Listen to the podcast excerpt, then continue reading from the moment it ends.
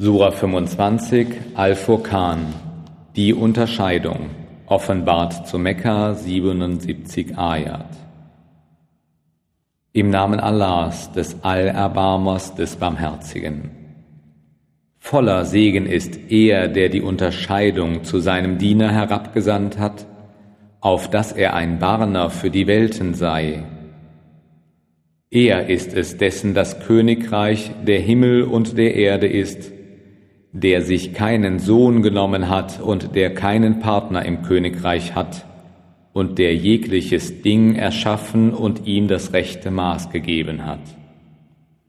Und doch haben sie sich Götter außer ihm genommen, die nichts erschaffen haben, sondern selbst erschaffen worden sind, die weder für sich selber Macht über Schaden und Nutzen, noch Macht über Leben und Tod und Auferweckung haben und jene, die ungläubig sind, sagen, dies ist ja nichts als eine Lüge, die er erdichtet hat. Und andere Leute haben ihm dabei geholfen. Wahrlich, sie haben da Ungerechtigkeiten und Lügen vorgebracht. Und sie sagen, das sind Fabeln der früheren. Er hat sie aufschreiben lassen und sie werden ihm am Morgen und am Abend diktiert. Sprich, er, der das Verborgene von Himmel und Erde kennt, hat ihn herabgesandt. Er ist wahrlich allverzeihend barmherzig. Und sie sagen, was ist mit diesem Gesandten, dass er Speise ist und auf den Märkten umhergeht? Warum ist kein Engel zu ihm herabgesandt worden, um als Warner bei ihm zu sein? Oder warum ist ihm kein Schatz herabgeworfen, oder kein Garten gegeben worden, wovon er essen könnte? Und die Ungerechten sagen, ihr folgt nur einem Mann, der einem Zauber zum Opfer gefallen ist. Schau, wie sie dir Gleichnisse prägen.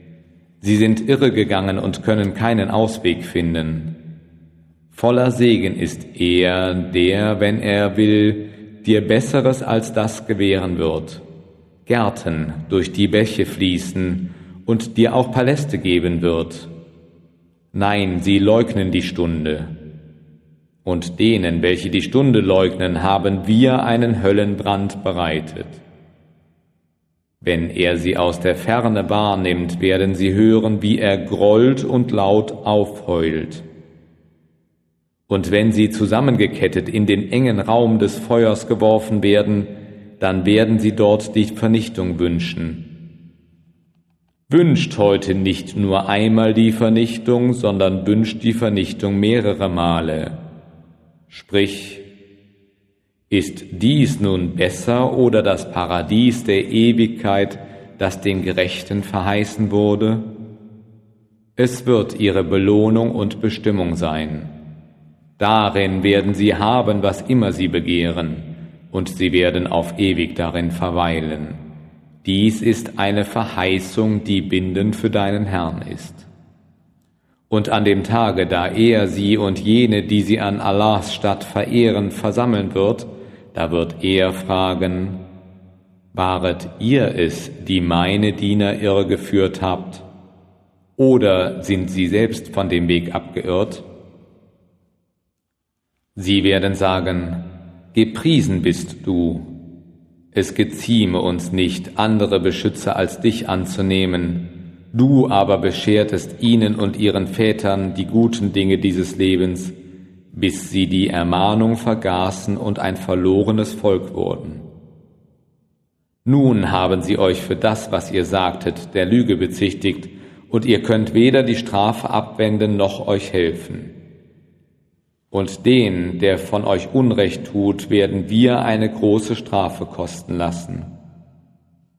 Und vor dir schickten wir keine Gesandten, ohne dass sie Speise aßen oder auf den Märkten umhergingen. Und wir machen die einen unter euch zur Prüfung für die anderen. Wollt ihr also geduldig sein? Und dein Herr ist allsehend, und diejenigen, die nicht mit unserer Begegnung rechnen, sagen, warum werden keine Engel zu uns herniedergesandt? Oder warum sollten wir nicht unseren Herrn schauen? Wahrlich, sie denken zu hoch von sich und haben die Schranken arg überschritten. Am Tage, wenn sie die Engel sehen, keine frohe Botschaft sei für die Schuldigen an diesem Tage. Und sie, die Engel, werden zu ihnen sagen, das ist euch verwehrt, verboten. Und wir werden uns den Werken zuwenden, die sie gewirkt haben, und werden sie wie verwehte Stäubchen zunichte machen. Die Bewohner des Paradieses werden an jenem Tage die bessere Wohnstatt und den würdigeren Ruheplatz haben. Und an dem Tage wird sich der Himmel mitsamt den Wolken spalten, und die Engel werden ununterbrochen herabgesandt. Das Königreich, das Wahrhaftige, an jenem Tage wird es des Allerbarmers sein, und ein Tag soll es sein, der schwer für die Ungläubigen ist. Am Tage, da der Ungerechte sich in die Hände beißen wird, wird er sagen, O wäre ich doch den Weg mit dem Gesandten gegangen. O wehe mir, hätte ich doch nimmermehr den so und so zum Freund genommen. Wahrlich, er führte mich irre, hinweg von der Ermahnung, nachdem sie zu mir gekommen war. Und Satan lässt den Menschen im Stich. Und der Gesandte sagte, O mein Herr, mein Volk hat wahrlich diesen Koran von sich gewiesen. Und so gaben wir jedem Propheten einen Feind aus den Reihen der Sünder. Doch dein Herr genügt als Führer und als Helfer. Und jene, die ungläubig sind, sagen, warum ist ihnen der Koran nicht in einem Zuge herabgesandt worden? Dies geschieht, weil wir dein Herz dadurch stärken wollen und wir haben seine Anordnung recht gut gemacht. Und sie kommen mit keinem Gleichnis zu dir, ohne dass wir die Wahrheit und die schönste Erklärung brächten. Diejenigen, die auf ihren Gesichtern in Jahannam versammelt werden, sie werden in der schlimmsten Lage und vom Wege am weitesten abgeirrt sein. Und wahrlich, wir gaben Moses die Schrift, und zugleich haben wir ihm seinen Bruder Aaron als Helfer zur Seite gestellt. Dann sprachen wir, geht beide zum Volk, das unsere Zeichen verworfen hat. Dann zerstörten wir sie alle vollständig. Und das Volk Noahs, als sie die Gesandten verleugneten, ertränkten wir sie und machten sie zu einem Zeichen für die Menschen. Und wir haben für die Ungerechten eine schmerzliche Strafe bereitet.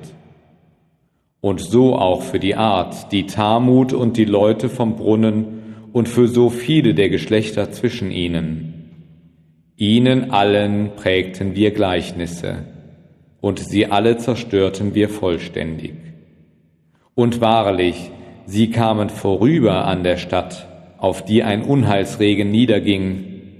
Haben sie sie denn nicht gesehen?